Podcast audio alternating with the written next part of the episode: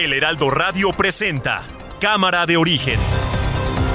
Un espacio para enterarnos del trabajo de las legisladoras y legisladores en los Congresos de México. En Cámara de Origen tiene la palabra Carlos Zúñiga Pérez.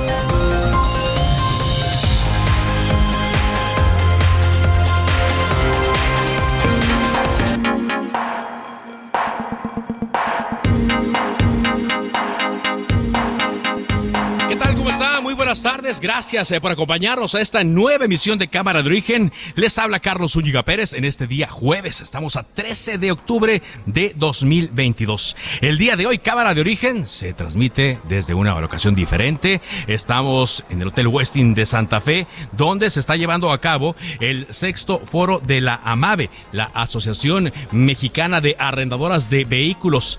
Este foro se denomina De frente a nuevos retos y están aquí líderes del sector del arrendamiento vehicular, automotriz, armadoras, autoridades, están también por supuesto medios de comunicación como Heraldo Media Group y muchos especialistas para compartir perspectivas sobre el panorama de la industria automotriz en México y algo muy importante también, el panorama de la actividad turística en México. Ahora que Afortunadamente las cosas están volviendo a la normalidad, que la gente sale con mayor tranquilidad, con muchos deseos de ir a vacacionar de disfrutar el turismo tanto nacional como internacional. Bueno, esto representa retos para la Asociación Mexicana de Arrendoras de Vehículos. De eso le vamos a estar platicando, por supuesto. Tendremos también las noticias del momento y las entrevistas relacionadas al quehacer legislativo. Quédese con nosotros en la siguiente hora. Arrancamos escuchando cómo va la información a esta hora del día. Santiago Krill, diputado del PAN. Aprobado en lo general y en lo particular por 339 votos el proyecto de decreto que derogan diversas disposiciones de la Constitución Política de los Estados Unidos Mexicanos en materia de Guardia Nacional. Aprovecho para agradecerle a los legisladores porque ya se aprobó el que la Guardia Nacional sea apoyada por la Secretaría de Defensa y por la Secretaría de Marina, que continúe siendo apoyada y que se fortalezca la Guardia Nacional y no es militarizar. Lo de la Guardia es muy importante. Ojalá y los congresos locales nos ayuden porque ya se aprobó en el Senado, ya se aprobó en la Cámara de Diputados, pero falta que se aprueben los congresos locales. Con eh, la mitad más uno ya es reforma constitucional del bloque conservador. Dije que eran 38, pero salieron 42. A ver, de una vez vamos a destapar. Agustín Cárcel, Silvano Aureoles sí me consta que hace poco dijo, ¿no? Xochitl Galvez. Xochitl Galvez, senadora del PAN. Mira, a mí sus burlas no me molestan porque él es así, pero él mismo fue a invitarme a mi casa, a integrarme a su proyecto por ser una mujer honesta y trabajadora. Entonces ahora no se puede burlar de mí, ni se va a burlar de mí. Y si lo hiciera, pues es un hombre que no conoce la ética ni la moral. Ya sé que no la conoce, pero en mi caso creo que no se refiere, pero está mal que se refiera así de sus opositores. Está mal. Él debería dedicarse a gobernar.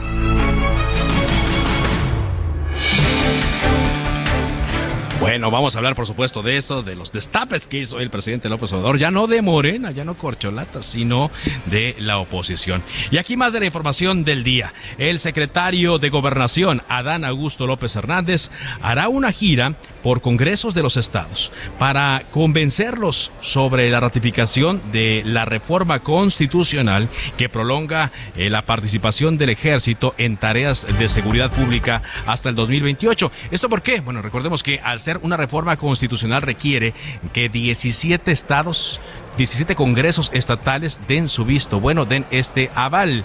La mitad más uno. Morena tiene ya eh, presencia en una buena mayoría de los congresos, no en todos, pero si ocurre lo mismo que a nivel federal, que el PRI y el PRD apoyaron esta eh, iniciativa, seguramente se conseguirán más de esos 17 congresos. Y hoy, hablando del PRI, el dirigente nacional de este partido, Alejandro Moreno, dijo que no hay un acuerdo político con Morena, como lo presumió el secretario de Gobernación, Adán Augusto López Hernández. Esto para respaldar la reforma electoral, tal cual lo dijo el día de ayer. La reforma electoral que, de acuerdo a lo que se quiere hacer desde el gobierno, bueno, la propuesta del Ejecutivo del presidente López Obrador es que se cambie al INE y al Tribunal Electoral. Y un tema del que hemos hablado aquí en Cámara de Origen, el senador Ricardo Monreal ya urgió a expedir la ley de ciberseguridad antes de que termine el actual periodo ordinario de sesiones. Esto para establecer y distribuir debidamente las competencias y las bases de coordinación entre los tres niveles de gobierno en esa materia. Y ya urge de hace, desde hace tiempo ya tenían algunos borradores, algunas iniciativas, pero ahora el tema urge después del hackeo, del ciberataque a la Secretaría de la Defensa Nacional. La doctora Luz María de la Mora dejará de ser subsecretaria de Comercio Exterior, por lo que México momentáneamente se queda sin negociador en las controversias del Tratado Comercial de México, Estados Unidos y Canadá. Esto eh, lo indican versiones periodísticas basadas en consulta a fuentes del sector. Vaya, después de la salida de Tatiana Cloutier han estado renunciando personas y a otras están estado, le han estado solicitando el cargo, el puesto. Pareciera que es el tema de Luz María de la Mora, pero vaya qué cosa, ¿no? Si ni siquiera en la época de la transición se hizo esto, por, lo importante que representaba una renegociación comercial en aquel entonces, pues ahora, la primera vez que se enfrenta a un panel, si llama la atención que esto ocurra. El presidente Andrés Manuel López Obrador recibió hoy al nuncio apostólico Josep Spitieri, recién nombrado por el Papa Francisco. Spiteri sustituyó a Franco Coppola y llegó tras desempeñarse en ese cargo en Líbano, pero él ya eh, tiene conocimiento, mucho conocimiento sobre México. Y la Corte, la Suprema Corte de Justicia de la Nación, aceptó revisar si el etiquetado nutrimental vigente desde 2020 viola derechos constitucionales de las empresas de alimentos y bebidas. Esto que todos los vemos, ¿no? Que si exceso de calorías, exceso de azúcares, exceso de grasas eh, saturadas, exceso de sodio, etcétera. Eso que invade buena parte de eh, los eh, etiquetados de los productos, vaya de los empaques de los productos, va a ser revisado por la Corte ante las controversias que se han presentado y en el estado de Morelos, pobladores de Tepoztlán bloquearon la vía de la Pera a Cuautla para exigir el cumplimiento de compromisos por la ampliación de esa carretera. La Secretaría de Seguridad y Protección Ciudadana informó que los delincuentes que secuestraron a un menor de edad en Huehuetoca el pasado lunes pedían de rescate 4 millones de pesos por liberar al menor. Hoy el, eh, subsecretario de Seguridad Ciudadana, eh, Ricardo Mejía Verdeja, informó que son siete detenidos luego de este operativo que encabezaron ayer la Fiscalía del Estado de México y la Secretaría de Seguridad del Estado de México que permitieron la liberación de este menor. No se pagó un solo peso por su rescate. Un tribunal unitario declaró culpable a Eric Francisco R. por el feminicidio de Ingrid Escamilla, ocurrido en febrero de 2020 en un departamento en la alcaldía Gustavo Madero. Un crimen muy cruel, un crimen del cual eh, se filtraron fotografías que fueron publicadas en algunos medios y que estuvieron rotando en las redes sociales, que dieron paso luego a la ley Ingrid para castigar a los funcionarios que filtren este tipo de documentos gráficos y que también pues despertó la indignación de las mujeres que salieron con más fuerza a las calles desde 2020. Y Corea del Norte sigue con sus ensayos nucleares. Corea del Norte disparó un misil balístico de corto alcance hasta sus aguas del este y envió aviones de combate cerca de la frontera con Corea del Sur. Sigue calentando el ambiente Corea del Norte. Son las 4 de la tarde con 9 minutos. En el aniversario Soriana, leche Borden UHT deslactosada o baja en grasa de un litro de 25.50 a solo 15 pesos cada una. Y six pack de yogur Lala de fresa o surtido de 57.50 a solo 40 pesos. Soriana, la de todos los mexicanos. A octubre 13, no aplica con otras promociones. Aplica restricciones.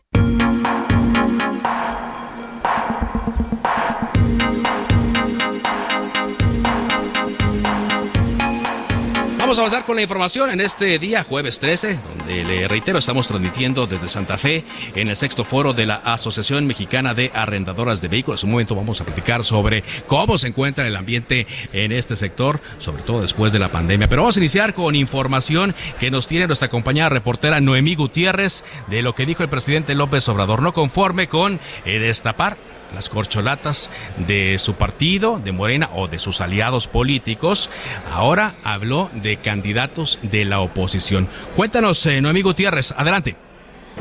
Hola, muy buenas tardes. Pues sí, comentarte que el presidente Andrés Manuel López Obrador pues dio una lista de 42 corcholatas aspirantes presidenciales de la oposición a 2024, pero después la aumentó a 43. Dijo que son los precandidatos del bloque conservador a la presidencia y al cuestionarle cómo obtuvieron la lista, pues dijo que son de dominio público. Algunos de los nombres que ya empezaron a generar polémica desde la mañana son Agustín Cárcel, Alejandro Moreno, Beatriz Paredes, Carlos Loré de Mola, Claudia X González, Chumel Torres, Diego Fernández, Enrique de la Madrid, Gabriel Cuadre, de las mujeres mencionó a Kenia López, Lili Telles, Margarita Zavala, Maru Campos y Patricia Mercado y al final después de esta larga lista y también de ironizar de algunos de los nombres que se incluyeron, pues pidió que se agregara al exgobernador de Tamaulipas, Francisco Javier García Cabeza de Vaca. Y en otro tema te comento que el presidente Andrés Manuel López Obrador dijo que son muy buenos los trabajos que están realizando las denominadas porcholatas. Claudia Sheinbaum, la jefa de gobierno, el canciller Marcelo Ebrard y el secretario de Gobernación, Adán Augusto López Hernández. Sin embargo, pues dedicó más tiempo a hablar del trabajo de la jefa de gobierno y del secretario de Gobernación. Resaltó que Claudia Sheinbaum es muy buena gobernando, por lo que en la capital todo marcha bien. En tanto que el secretario de Gobernación dijo que fue un logro que ayer se aprobara en la Cámara de Diputados esta reforma en la que amplía 2028 la presencia de las Fuerzas Armadas en tarea de seguridad, en tanto que el canciller Marcelo Ebrard destacó que este día está encabezando la delegación mexicana que participa en el diálogo de seguridad de alto nivel con Estados Unidos. Parte de los temas que se trataron en el Salón de Tesorería. Bueno, bueno, pues ahí está. Sí dio mucho de qué hablar. Logró su cometido, Noemí, lo que dijo el presidente eh, López Obrador. Aunque luego hay quienes dicen que faltaron, ¿no? Luego él agregó a Francisco Javier García Cabeza de Vaca. Y por ejemplo, yo hoy platicaba con el eh, gobernador del el estado de Oaxaca todavía. Alejandro Moreno dice, yo, yo quiero estar en esa lista, apúntenme la lista. O sea, puede sufrir modificaciones todavía.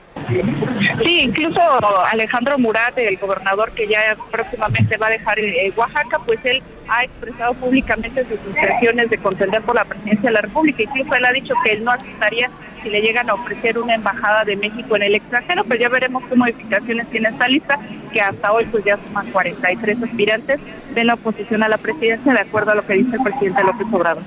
Pues sí, yo creo que va a sufrir ajustes. Muchas gracias. Gracias, porque yo también platicaba en la televisión con eh, Miguel Ángel Mancera.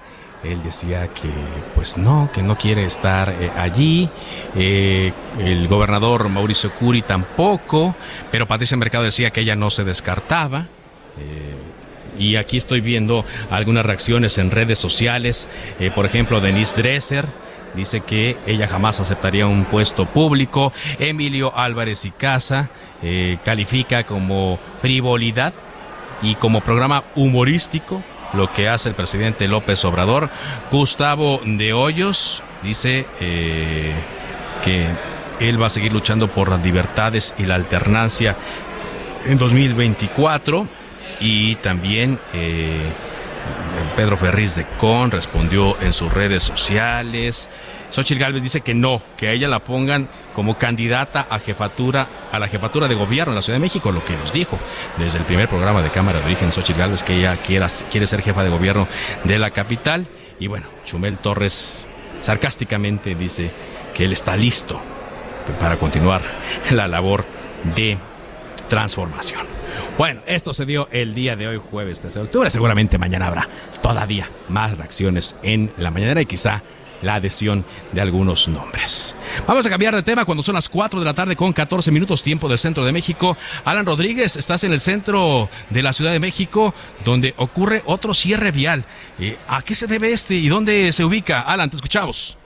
Hola, ¿qué tal Carlos? Amigos, muy buenas tardes. Se trata de trabajadores de la Fiscalía General de Justicia de la Ciudad de México, quienes en estos momentos y luego de varias horas de negociaciones ya liberan la circulación en la avenida Doctor Río de la Loza. Y es que desde el cruce con la avenida Niños Héroes mantenían un corte a la circulación para exigir un alto a los exámenes del control, los cuales estarían determinando su permanencia en la institución. Ellos comentan que estos exámenes tienen preguntas de más de 200 reactivos y esto prácticamente pues les es imposible de resolver, es lo que aseguran y es que comentan que tan solo los exámenes para ingresar al nivel superior es de tan solo 180 preguntas.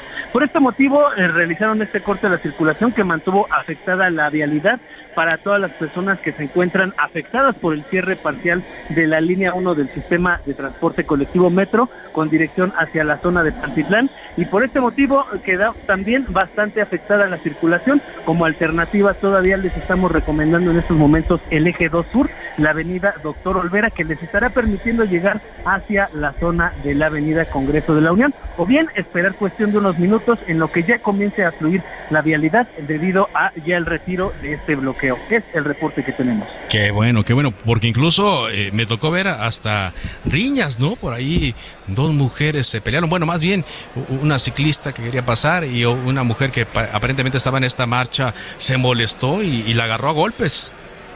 Es correcto, Carlos. Hubo algunos enfrentamientos, no solamente con esta eh, mujer, que lamentablemente sí se dio este caso de una agresión al momento en el que les hizo un reclamo por no dejarla pasar y es que ella pues venía a bordo de una bicicleta. También algunos automovilistas desesperados por no poder avanzar, por no poder circular, pues eh, se riñaron con, e, con estos manifestantes, pero afortunadamente no pasó mayores y ya en estos momentos fluye un poco la circulación.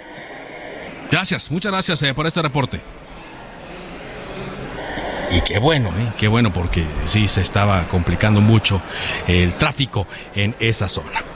Bueno, cuando son las 4 eh, de la tarde con 16 minutos, tiempo del centro de la Ciudad de México, vámonos eh, ahora contigo, Carlos Navarro, porque sigue eh, habiendo mucha expectativa de la población en cuanto al uso del el cubrebocas. Esto después de los nuevos lineamientos que se están dando a conocer y ahora tocó el turno del gobierno de la Ciudad de México y las recomendaciones que ellos harán a partir de estos nuevos lineamientos. Te escuchamos, Carlos. Buenas tardes, Carlos. Te saludo con gusto a ti, al auditorio, y te comento que unos días de los nuevos lineamientos publicados por el gobierno federal en la Ciudad de México perfilan mantener la recomendación del uso de cubrebocas en lugares cerrados con aglomeraciones. Hoy, en conferencia de prensa, después de la presentación del informe mensual de incidencia electiva, la jefa de gobierno, Claudia Sheinbaum, informó de esta manera. Escuchemos. Sí, están por darlo a conocer. La idea es que, que hay una recomendación de uso de cubrebocas en lugares en donde hay eh, muchas personas, pero es solamente una recomendación. Pero ya vamos a... En la Gaceta de hoy ya salió, sale en la noche. ¿En el idea de transporte público pero es una recomendación contempla que los lineamientos a nivel local sean publicados en la Gaceta Oficial edición bis de hoy, así es que estaremos pendientes. Recordemos que en abril pasado el gobierno capitalino eliminó la recomendación del uso de cubrebocas en espacios abiertos. Carlos, esta es la información que te tengo. Bien, muchas gracias, muchas gracias. Sí, eh, esto se lo digo yo al auditorio conforme en pláticas que hemos tenido con eh, distintas eh, entidades y entes públicos y privados. recordemos que los lineamientos se dieron en cuanto a las, eh, los espacios laborales, los espacios de trabajo, básicamente. Así es que con base en esas recomendaciones, cada empresa va a tomar sus decisiones en cuanto al uso o no del cubrebocas, dependiendo del aforo, del espacio entre las personas, de el número que vayan a trabajar un día, eh, es decir, Quizá los lunes que va mucha gente a trabajar se pide el cubrebocas, pero si los viernes no va mucha gente, pues no se va a pedir. Lo mismo en los aeropuertos. Si en algún momento las autoridades aeroportuarias se dan cuenta que en el aeropuerto capitalino o en el de Monterrey o en cualquier otro se llena y hay mucha gente, le van a pedir que use el cubrebocas. Y si se detecta alguna situación de riesgo, por ejemplo, en los aviones, las aerolíneas nos van a decir usen el cubrebocas. De tal manera que no hay que desprenderse de él, siempre hay que traer uno porque en cualquier momento nos pueden volver a pedir que ocurra. Ahora, los comercios y los lugares eh, donde hay actividades que pueden considerarse privadas también van a tomar sus decisiones. Por ejemplo, en los gimnasios, dicen los gimnasios, bueno, a nosotros no nos han dado un lineamiento distinto, por lo tanto, quienes quieran venir a hacer ejercicio van a tener que seguir utilizando el cubrebocas, aunque es esto un tanto molesto para muchas eh, personas. Pero dicen, los lineamientos se dieron para las actividades eh, laborales y las actividades privadas tienen eh, otras recomendaciones que se deben seguir. Vamos a avanzar con la información porque allá en el estado de Veracruz, policías ministeriales detuvieron a una persona quien fue director de operaciones de la Secretaría de Seguridad Pública y lo están acusando del delito de desaparición forzada. Vaya, lo detuvieron porque lo están acusando del delito de desaparición forzada. Juan David Castilla es el corresponsal de Heraldo Media Group en Veracruz. Eh, te escuchamos con este reporte, Juan David, adelante. Muy buenas tardes, te saludo con gusto desde el estado de Veracruz. Comentarte que policías ministeriales detuvieron a Alan N., exdirector de operaciones de la Secretaría de Seguridad Pública, por el presunto delito de desaparición forzada. Se trata del actual subdirector operativo de la Academia Regional de Seguridad Pública del Sureste, conocido como Comandante Relámpago, quien fue aprendido en la ciudad de Jalapa, la capital del estado.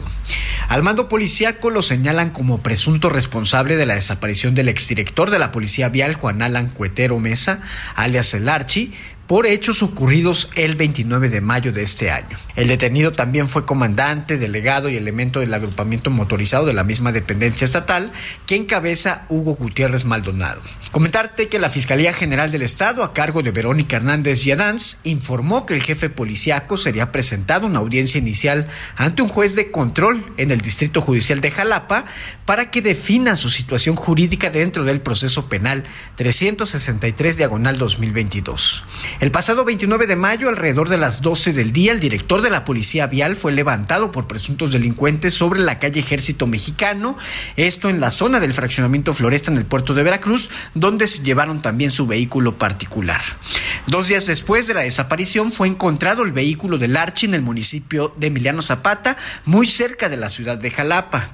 Sus familiares accedieron a las cámaras de videovigilancia del C5, donde se observa que unas camionetas persiguen al jefe de la policía vial cuando viajaba en su vehículo particular. Por este motivo, el 29 de junio, sus seres queridos protestaron y marcharon en Jalapa, la capital del estado, para alzar la voz frente al Palacio de Gobierno y exigir el esclarecimiento de este caso. Hasta el momento se desconoce el paradero de quien se desempeñaba como director de la Policía Vial. Sus familiares continúan buscándolo. Este es el reporte desde Veracruz. Excelente tarde.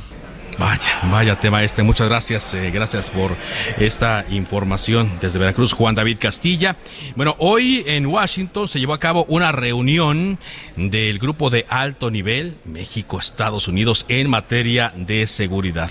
La delegación mexicana fue encabezada por el canciller eh, Marcelo Ebrard, pero también eh, acudieron personajes como el comandante de la Guardia Nacional, y también eh, la secretaria de Seguridad Ciudadana, Rosa Isela Rodríguez. Al hacer uso de la palabra allá en Washington, dijo que México y los Estados Unidos deben continuar con la cooperación permanente para establecer dinámicas en contra del crimen como parte de una visión entre ambas naciones. Argumentó que el respeto de la soberanía entre las administraciones de Joe Biden y Andrés Manuel López Obrador es una de las constantes en el acuerdo bilateral que se da, dice, en un trato igualitario. Así habló Rosa Isela Rodríguez subrayar que la seguridad es un tema prioritario para nuestros gobiernos y que debe permanecer esta visión binacional entre el los gobiernos Biden López Obrador y que prevalezca en todo momento el respeto a la soberanía y el trato igualitario en Estados Unidos. Produce eh, muertes por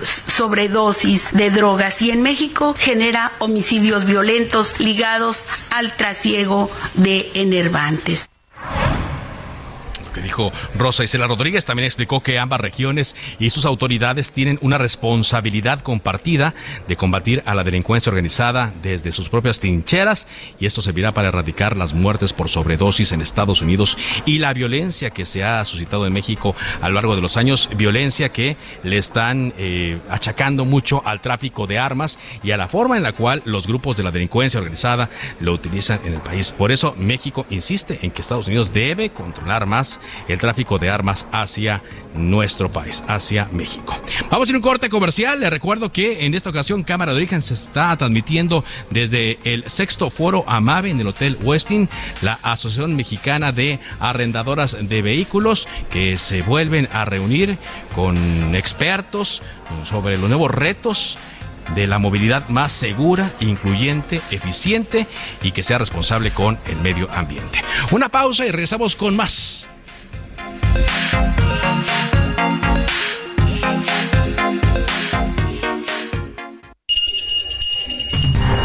Se decreta un receso. Vamos a un corte, pero volvemos a Cámara de Origen con Carlos Zúñiga Pérez. Se reanuda la sesión. Volvemos a Cámara de Origen con Carlos Zúñiga Pérez. Hola México, ¿estás listo para vivir el mejor tenis del mundo? El Guadalajara Open Akron está por suceder y no te puedes quedar fuera. El mejor tenis del mundo por primera vez en Guadalajara recibirá a las mejores 56 jugadoras en singles y a las 32 parejas de dobles en el Centro Panamericano de Tenis del 17 al 23 de octubre 2022. El Guadalajara Open Akron contará con la participación de algunas de las mejores tenistas del mundo, como Arina Zabalenka, Annette Paula Badosa, Coco Gauff, María Zacari y más. Los esperamos en el Guadalajara Open Akron. ¿Estás in o estás out? Akron, estamos en el deporte.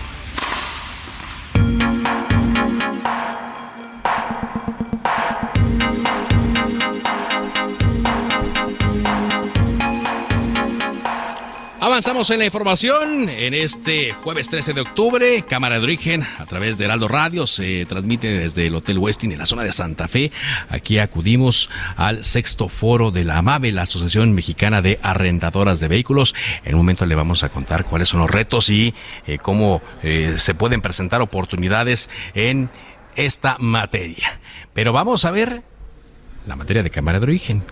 Ayer se votó, como le adelantábamos, esta iniciativa, esta minuta que regresó del Senado a la Cámara de Diputados en torno a la ampliación de las tareas de seguridad del ejército, eh, la ampliación del tiempo hasta el año 2028. Estaban hasta 2024, se amplía cuatro años más. ¿Por qué? Pues sí, simplemente no hay otras corporaciones que puedan hacerle frente a la delincuencia organizada. En teoría, esta iniciativa propone, contempla que sí haya dinero y que se force a los gobiernos a que creen corporaciones policíacas nuevas, que se fuerce a ello. Pero eh, la votación, tal cual ocurrió en el Senado, pues volvió a dividir a la oposición. ¿Cómo estuvieron las cosas? Elia Castillo, tú que estuviste siguiendo esta sesión ayer ahí en San Lázaro, cuéntanos. Carlos, muy buenas tardes. Te saludo con gusto a ti el auditorio. Bueno, pues así es, las fracciones parlamentarias de Morena, del PRI, del PRD en la Cámara de Diputados se dividieron finalmente en la votación de la reforma para extender la presencia militar en las calles hasta 2028 y pues fueron en contra de la mayoría de sus correligionarios, algunos legisladores. Se trata de tres perredistas quienes dieron su aval a la reforma, mientras que tres morenistas y dos priistas fueron contra. Dos, dos más del revolucionario institucional decidieron no votar, aunque Carlos estuvieron presentes en el salón de plenos. Los diputados de Morena, Inés Parra, Roberto Valenzuela y Manuel Vázquez dieron su voto en contra de la reforma, contrario a los 199 votos a favor de sus correligionarios. Una más, Adela Ramos votó en abstención del lado de la bancada de Morena. En el caso del PRD, tres de los 15 legisladores que eh, conforman esta fracción parlamentaria decidieron dar su aval a la reforma, así como ocurrió en el Senado, como comentabas, y replicar justamente lo que ocurrió en la, votación, en la votación que se dio en la colegisladora eh, la semana pasada. Se trata de los michoacanos a Macarena Chávez, Francisco Huacus y Mauricio Prieto, quienes dieron su voto a favor de la ampliación de la participación del ejército en las calles. Huacus justificó su cambio de opinión en menos de un mes al señalar que parte de las modificaciones incorporadas por el Senado de la República a la reforma fueron propuestas por su correligionario Miguel Ángel Mancera, quien recordamos pues votó a favor de, la propuesta. En tanto, Carlos, en la bancada del PRI también hubo división de sus 69 integrantes. Los legisladores eh, Suen eh, Bernal y Francisco Yunes votaron en contra del proyecto que derivó de la iniciativa eh, pues propuesta por su correligionaria Yolanda de la Torre. En tanto, en tanto los priistas Eufrosina Cruz y Javier González Girión no votaron en ningún sentido, aún estando presentes, y la legisladora María José Sánchez votó en abstención. Fue así como se dio esta votación el día de ayer en la Cámara de Diputados, con lo que se aprobó, bueno, esta reforma constitucional para ampliar de cinco a nueve años la presencia del ejército en labores de seguridad pública, Carlos. Bueno, partiéndose eh, la oposición y poniendo también eh, un pie o marcando el camino, más bien eh, por la, las próximas iniciativas que podrían discutirse, entre ellas la reforma electoral y eh, quizá otras. Por lo pronto digo, viene ya la discusión, me imagino, eh, Elia, de, del presupuesto, ¿no? Del paquete fiscal para el próximo año, donde también va a haber agarrones. Sí. Así es, Carlos, ahí van a estar los agarrones. Justamente arranca el próximo lunes con la, pues ya la discusión y dictaminación de la ley de ingresos que se prevé, pues aprobar el próximo jueves. Muy bien. Muchas gracias, gracias eh, por este reporte. Muy buena tarde. Muy buena tarde. Y bueno, pues en medio de esto hay que hacer el balance político de la situación. Por eso agradezco que esté con nosotros eh, el diputado Jorge Romero, diputado del PAN, coordinador de este grupo parlamentario. Eh, ¿Qué tal, Jorge? Muy buenas tardes. ¿Cómo estás, Carlos? Buenas tardes a ti y a todo tu auditorio. Pues se da ya este resultado, diputado. Y me imagino yo que, pues, eh, por la forma en la que se dio la alianza PRI, PAN, PRD, seguirá suspendida. No sé si ya eh, dar, darlo por muerto, pero la alianza que tenía fines legislativos, suspendida, seguirá. Sí, mira, a ver, decirte primero, Carlos, que es para nosotros triste, de veras esa es la palabra, triste, lo que sucedió ayer de fondo y de forma. Importa más el fondo, evidentemente, más allá de cómo se lleven los partidos, pues, lo que importa es el fondo. Y ayer lo que se votó de manera definitiva es, pues, en pocas palabras, militarizar la seguridad pública en, en este país. Nosotros de veras, Carlos, lo consideramos como algo muy grave. Este, no, no puede ser casualidad, Carlos, que en todos los países donde hay dictaduras, de donde se oyen cosas horribles, la policía es única y militar. Y en los países que existe una democracia muy consolidada, existen muchas policías y son civiles. O sea, no puede ser casualidad. Y nosotros lo decimos, primero, que no quieran venderle a este país desde el gobierno que en el PAN estamos en contra de las Fuerzas Armadas. Eso es una falacia. Nosotros somos los primeros en reconocerles cómo se la han rifado por este país. Nosotros somos los primeros en reconocerlo y en aplaudirlo. Y si estamos en contra de la militarización de la seguridad pública en este país es por pensar precisamente en las Fuerzas Armadas. Mira, por una razón, Carlos, si me la permites. A ver. Porque hoy no hay hoy no hay una sola encuesta, hoy no hay un solo estudio de opinión en donde no se señale que más del 90% de este país reconoce y aplaude a las Fuerzas Armadas. ¿Por pero porque decíamos, ¿no? Que no hay otra corporación con la cual se pueda contrastar. Bueno, no solo eso, ese es buen punto, pero no solo ese. Pues porque llevamos décadas viéndolos que ayudan, pues después de un huracán, después de un terremoto, pues ¿quién no va a aplaudir eso? ¿Quién, no va a reconocer esa labor? Ahora que empecemos a ver cada vez más que las Fuerzas Armadas, ya, ya ni para qué llamarle Guardia Nacional, hombre, ya es un absurdo. Ya, ya es el ejército el que va a hacer la policía en este país. Fíjate nada más, el ejército va a hacer la policía en este país. Ahora que empecemos a ver que ellos son los que tienen que detener personas, los que van a, a, confrontar a los ciudadanos para detenerlos, que sean los que detengan incluso a un jovencito que se robe un chicle en una esquina, pues yo quiero ver que, que a lo largo de los años de esas actuaciones sigan teniendo el 90% de aprobación. O sea, esto, esto fue un terrible perjuicio para las Fuerzas Armadas. Lo que hizo la 4T, Carlos, fue decir, bueno, yo no pues pude con el problema de seguridad, se lo aviento al ejército, suerte. Qué horror. De verdad que eh, eh, eh, es, es, es, un, error. ahora nos estamos enterando que el secretario de Gobernación va a estar acudiendo a los congresos locales para pues conseguir su aval. Necesitan 17 congresos. Yo me imagino que a nivel nacional el PAN se va a mantener en la misma sintonía que en el Senado y en el Congreso de la Unión. Evidentemente, mira, en el PAN hay congruencia, Carlos. A ver, nosotros tenemos una congruencia que va a ser de principio a fin y que es de todas las mujeres y todos los hombres del PAN. Es así de simple. Y además lo hacemos no porque se nos ocurra, a ver, este gobierno cree que el PAN nació para hacerle las contras. A ver, primero el PAN lleva prácticamente 100 años. Y segundo, a nosotros no nos interesa llevarle la contra a este gobierno. Nosotros lo que hacemos es defender por convicción las cosas en las que creemos. Y es nuestra convicción defender este país de una militarización. Y nosotros, te lo digo, Carlos, vamos a seguir en esa, en esa tónica con todo lo demás que se venga, porque fue la razón por la cual nos votó la gente. La gente nos votó en conjunto opositor, obviamente para que hubiera un, un, contrapeso, Carlos. Si no, ¿para qué nos votaban? O sea, nos votaron todas las personas que dijeron, a ver, equilibren las decisiones políticas en este país. No puede ser que sea un poder absoluto de una persona. Cuando hay un poder absoluto, Carlos, ya no vives en una república. Eso ya no se llama república. O sea, república es que hayamos muchas voces, si quieres muy distantes, pero muchas... Pero ahora, usted dice que votaron por ello. Eh, digamos que se, se mantuvo, hubo triunfos, hay que decirlo, electorales y también legislativos, pero pues llegó un momento en el cual parece que esto ya se quebró.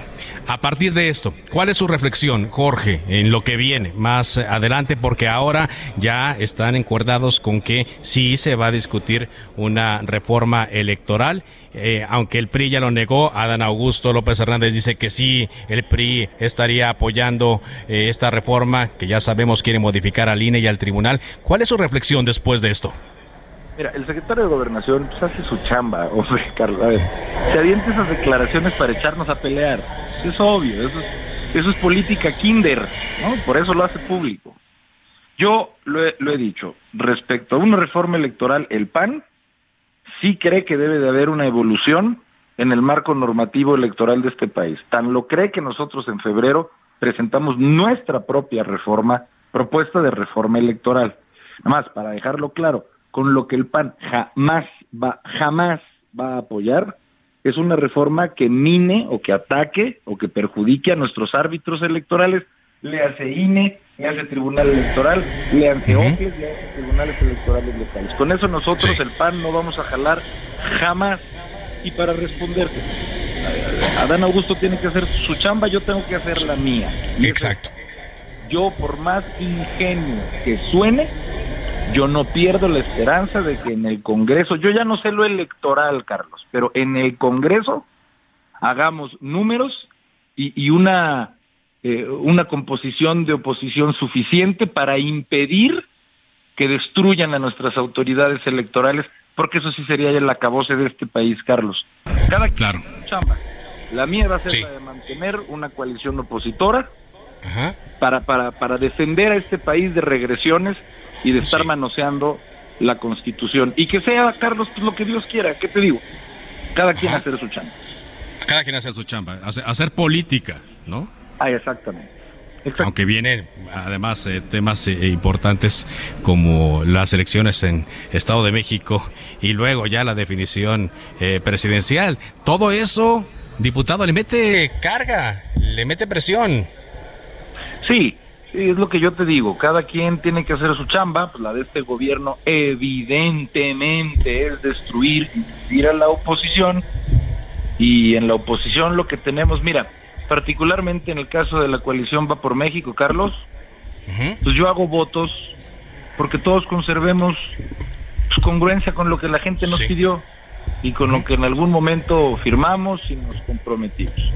Está bien, todo el mundo es mayor de edad, todo el mundo toma sus decisiones como adulto, salvo los que no son adultos, los que sí lo somos, pues tenemos que entender cuáles son también las consecuencias de nuestras acciones. Nosotros lo único que queremos, a nosotros nos da igual llevarle la contra al gobierno. Insisto, Carlos, esa no es nuestra esencia ni nuestra meta.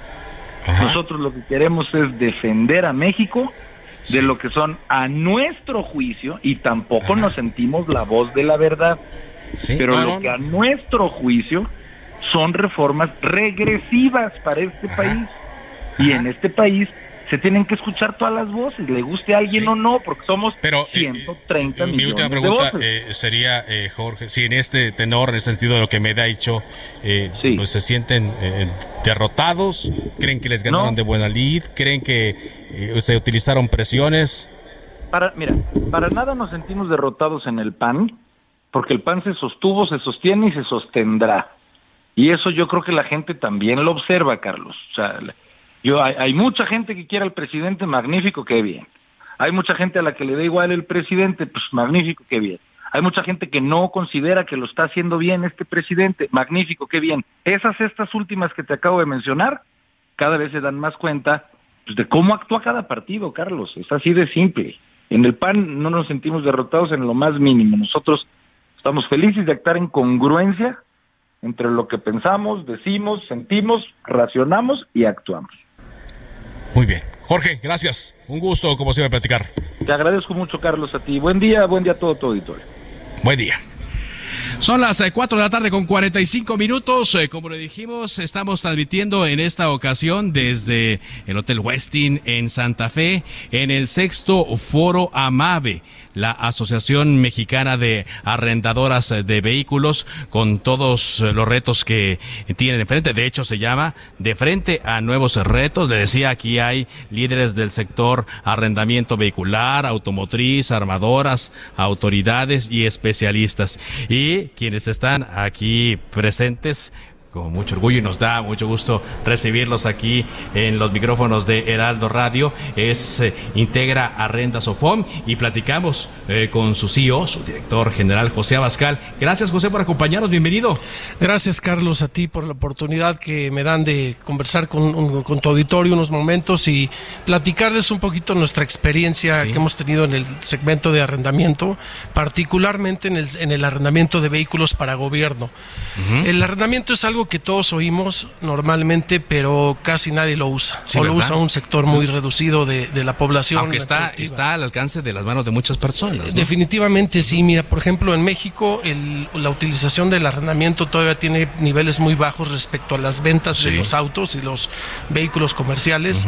En Estados Unidos y Europa son economías un poquito más maduras en este sentido. Yo creo que arriba de la mitad de las ventas se realizan a través de algún tipo de arrendamiento, leasing, como le llaman. ¿no? Aquí en México hace ya casi 10 años se impulsó lo que es el arrendamiento integral de vehículos, que considera todo el servicio de, de, arrendamiento y mantenimiento, todo incluido. Aquí le llaman más bien el full service lease, el renting, donde casi prácticamente llave en mano es la operación total de un vehículo de punta a punta, eh, quedando afuera algunas cosas como a veces el combustible, el operador, lo que es el power. Pero de que el vehículo llegue y que nada más alguien se siente a utilizarlo, así es. Así es, definitivamente. Te olvidas de muchas cosas. Las ventajas del arrendamiento son el, el, rate de recambio. Tú puedes estar estrenando un coche cada tres o cada cuatro años. Eh, a tasas fijas, a, a, cuotas fijas, la renta mensual una vez que la pactas no se vuelve a mover, se la dejas a un especialista, que en este caso somos las arrendadoras aquí de la MAVE, estamos muy bien representados, en Integra lo hemos hecho los últimos casi 10 años, te comento, y la realidad es que es muy benéfico tanto para la economía, para la sociedad, para las empresas, y poco a poco yo estoy seguro que va a ir calentando motores y se va a ir reflejando en mayores cantidades de vehículos arrendados, porque adicionalmente pues genera un mercado natural de vehículos seminuevos en muy buen estado a la hora de las las, de las regresas, las devoluciones de los coches, las, los que le llamamos en el medio los desflotes, tienes en el mercado disponibilidad de vehículos en muy buen estado. Y, en el caso de los eh, gobiernos, José, eh, ¿cuál, ya estamos enumerando estos beneficios, yo me los imagino, pero también hay, muchas ventajas, sobre todo para los ciudadanos que ahora están muy conscientes y dicen, pues yo quiero ver que mis impuestos estén trabajando bien. Definitivamente, mira, la herramienta del arrendamiento puro integral de vehículos con todo eh, completo es un gran beneficio, no nada más para los presupuestos gubernamentales en los tres niveles, estatal, municipal, eh, federal, las dependencias ¿no? descentralizadas, porque les da una certidumbre completa. Con un presupuesto plurianual. Ellos se dedican a crear y desarrollar políticas públicas en beneficio de la sociedad. O sea que realmente no se ve tan directo, pero si lo analizamos desde un punto de vista muy frío, el que un gobierno sea eficiente en el uso de sus recursos y principalmente en unos activos como son los, los vehículos, los vehículos eh, no son realmente eh, una pieza de, inversión a futuro porque tienen un desgaste natural, sin embargo están acumulando valor, no me metería ahorita en ese tema por el tema de escasez. Exacto. Pero la realidad es que se olvidan de estar manteniendo coches, porque en el pasado pues, los coches estaban segregados en diferentes patios, el mantenimiento no sé sí, ¿Cuántas imágenes no vimos, no? Fotografías y videos de ahí de coches de todo tipo arrumbados, como dice la gente, ¿no? Donde se hizo todo este recambio de, mentalidad y donde aparte le das una transparencia al gasto público. Sí aumentas y fomentas la competitividad en las empresas privadas porque todos estamos compitiendo para brindar nuestras mejores tarifas, nuestras mejores condiciones de servicio y es así como entonces le, delegas la administración a las empresas desde el punto de vista de gobierno y te dedicas a hacer gobierno y política pública en beneficio. Es trabajar eh, y, no, y, no, estarse distrayendo en esto. Entonces, en esto consistiría la administración de la flota completa. Definitivamente. Es que es muy importante lo que mencionas de la administración de la flota porque para que un, vamos a, hablando en tema de gobierno, el vehículo, lo que ellos les preocupa o lo que están interesados es que esté trabajando los 30 días del mes. Que funcione. Que funcione perfectamente, porque si tú un coche se te descompone y se va al taller o choca o tiene un accidente, que es muy normal que pueda suceder, la operación. Esa operación se muere. Entonces nosotros, las empresas arrendadoras de especialistas en este segmento, lo que hacemos es estar garantizando y proveyendo el servicio los 30 días del mes a través de autosustitutos. Son esquemas donde nosotros tenemos que garantizar el buen uso, el uso óptimo y, eficiente. O sea, no es de que si se descompone un vehículo tiene un detalle de que, no, espérame que vaya al taller y todo. No, se sustituye inmediatamente en lo que el otro queda completamente Hay ciertas ventanas de tiempo de servicio, ¿no? Desde respuesta, pero la intención es que tú como usuario, en este caso el gobierno, en los tres niveles, se dediquen a, su operación, que, no estén pendientes y preocupados si el coche va a arrancar, si se le bajó la batería, si no, no había piezas, si no había refacciones. Nosotros tenemos que estar dándole el servicio para que haya un, alto uso y eficiente de los mismos durante los 30 días. Esto repercute, por ejemplo, te voy a poner ejemplo en las patrullas, en las ambulancias, que son una prioridad actual. Claro, cualquier emergencia. Cualquier emergencia, los vehículos tienen que estar trabajando las 24 horas del día, las 7 días de la semana, los 12 meses del año. Entonces, ¿cómo lo logras? Pues a través de las empresas que nos dedicamos a esto, que por ciertos volúmenes de compra logramos economías de escala. Sí. Al lograr economías de escala, lo que estamos haciendo es tras, transferirle el beneficio económico pues yo diría que a través de, los gobiernos a la sociedad misma. Claro. Donde el uso óptimo de los recursos se va a ver en las calles cuando tú veas patrullas nuevas, cuando veas ambulancias nuevas, vehículos utilitarios, vehículos para la recolección de la basura, donde eso es, ese es nuestro objetivo. Claro. Eh, pero diría mucha gente, estoy platicando con José Abascal, director general de Integra Renta Sofom, pues esto va a ser muy caro. Dice, no, pues si les das eh, este servicio a los gobiernos, seguramente eh, se van a querer servir con la cuchara grande. ¿Cómo son los costos de operación de, un servicio como este? El costo de operación, como típicamente se le conoce por sus siglas en inglés, el TCO, es el costo total de propiedad en español. El costo total de propiedad si tú lo tienes en tu vehículo y, los nuestros tu, audiencia que nos está escuchando ahora lo vive a diario, si no tienen full service lease, si no, no tenemos un arrendamiento todo incluido, porque cuando te toque la renovación del seguro, pues vas a tener que desembolsar el pago del seguro anual o lo mm. vas a llevar mensual. Con los componentes inflacionarios y ajustes ahora de mira cómo está.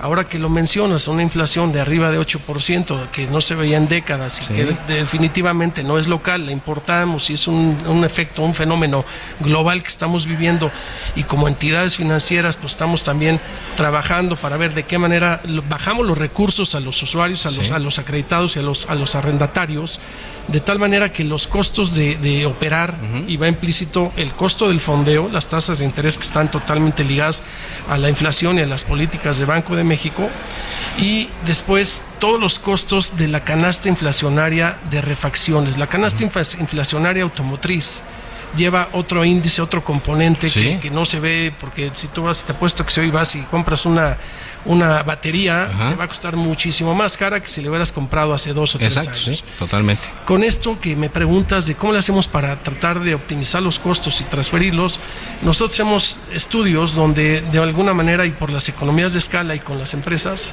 tenemos el, el efecto de, de, mejorar y disminuir ese, ese efecto. Entonces, yo diría aquí, es muy bueno y sería mucho mejor arrendar. Si tú me preguntaras hoy en un esquema y un modelo de negocios empresarial, ¿qué es mejor, comprar o, arrendar? Yo diría que es mejor arrendar. Pues ese es un gran mensaje. Muchas gracias. Gracias eh, por haber estado con nosotros. Gracias a ti. Muy amable. Ah, director general de Integra Renda Sofo. De esta, parte, de esta forma llegamos a la parte final de Cámara de Origen. Gracias por habernos acompañado. Sigan la señal de Heraldo Radio. Buenas tardes.